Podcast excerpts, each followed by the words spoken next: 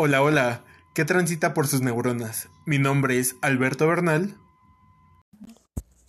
Y yo soy Rebeca Ojeda.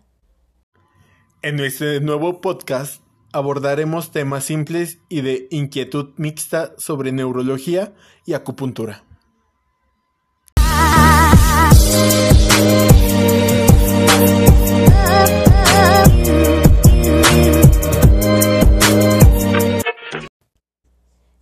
Capítulo nos acompañan los licenciados en acupuntura humana rehabilitatoria Israel Mejía y Enrique Rivera. Muy buenas tardes y sean bienvenidos. Hola, buenas tardes. Es un placer acompañarlos en el primer capítulo de este podcast y ser parte de la transmisión de información que nos llevará al entendimiento de los temas que tomemos. Igualmente, es un placer estar aquí el día de hoy. Ok, mis nerviosos, en ese primer capítulo hablaremos sobre cómo es que la información llega al sistema nervioso central por medio del sistema nervioso periférico. ¿Qué nos puedes comentar acerca de esto, Enrique? Por favor. Este tema es muy importante y hermoso sobre cómo un estímulo en nuestro cuerpo puede llegar a ser tan específico e interesante. Primero, tenemos que comprender que todo lo que pasa en el cuerpo se va a enterar el sistema nervioso y la relación de cada cosa, ya sea de los tipos de sensibilidad que pueden ser exteroceptiva, introceptiva y propioceptiva, todo eso pasa por la médula espinal. Mm, pero podrías explicarnos o podrían explicarnos a qué se refieren los términos de sensibilidad exteroceptiva, interoceptiva y propioceptiva? La exterocepción se refiere a la sensación que viene de todo el cuerpo a través de la piel y se divide en tres componentes, que son termoalgésica, protopática y epicática.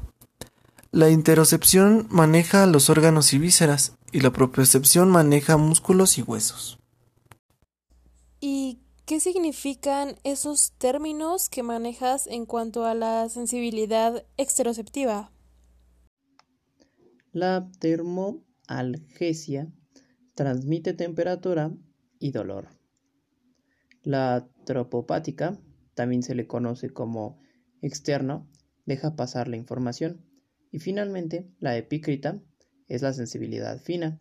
Los receptores se encuentran muy juntos y se siente más el estímulo, como en el caso de las manos o labios. Y en cuanto a la acupuntura, ¿el estímulo generado depende de cómo se meta la aguja o qué tipo de estimulación se realiza? Claro que sí.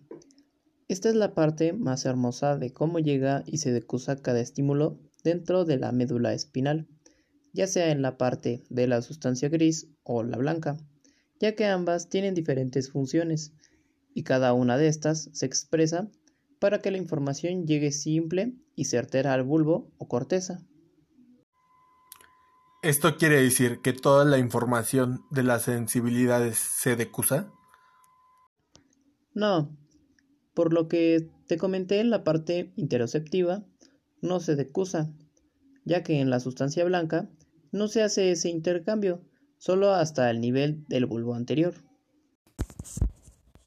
Y si no todas se decusan, entonces, ¿cuál es la sensibilidad que se queda pues del mismo lado que llega el estímulo? La mitad de las fibras de la propioceptiva nos decusan y la parte interoceptiva se queda del lado que llegó la estimulación. Entonces, ¿esto se ve reflejado en la parte de la acupuntura contralateral o lo que ustedes llaman la técnica del espejo? Por supuesto que sí.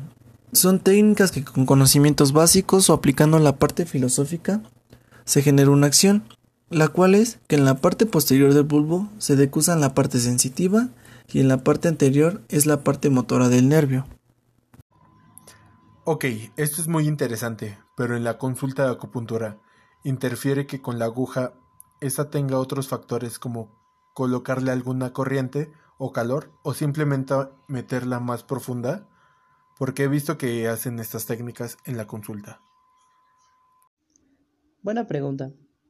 Todo eso tiene que tener en cuenta para una reacción del sistema se haga de manera correcta y el cómo se debe de actuar ante una estimulación en la piel, el músculo o sobre algún órgano. Sobre todo debemos tener en cuenta que todo este proceso tiene una parte específica, en la que actúa sobre la médula espinal, que lleva la información sobre las zonas adecuadas para la decusación. Pero ahora, todo esto que nos han explicado es referente a la parte sensitiva que ustedes manejan con el tratamiento de acupuntura, ¿no? Mi pregunta es, ¿cómo intervienen ustedes en la parte motora? Excelente pregunta, Rebe. Para la parte motora no intervenimos necesariamente con las agujas, pero sí podemos manejar un tratamiento con Qigong. Justo eso. Con el Qigong realizamos ejercicios y movimientos que viajan a través de la parte motora de la médula para que se genere el mismo decusamiento a nivel del bulbo raquídeo. Bueno, con todo esto ya hemos abarcado toda la parte motora y sensitiva que componen a la médula espinal y el cómo llegan al sistema nervioso y las partes por las cuales viajan. La verdad es que es una información muy interesante y yo creo que bastante extensa y nos gustaría mucho que nos siguieran explicando. Lamentablemente ya se nos acabó el tiempo por este episodio, así que podríamos continuar con esto en otra ocasión. Claro que sí. No te preocupes, en alguna otra ocasión volveremos a platicar de este y de otros temas. Gracias. Muchas gracias por dedicarnos su tiempo.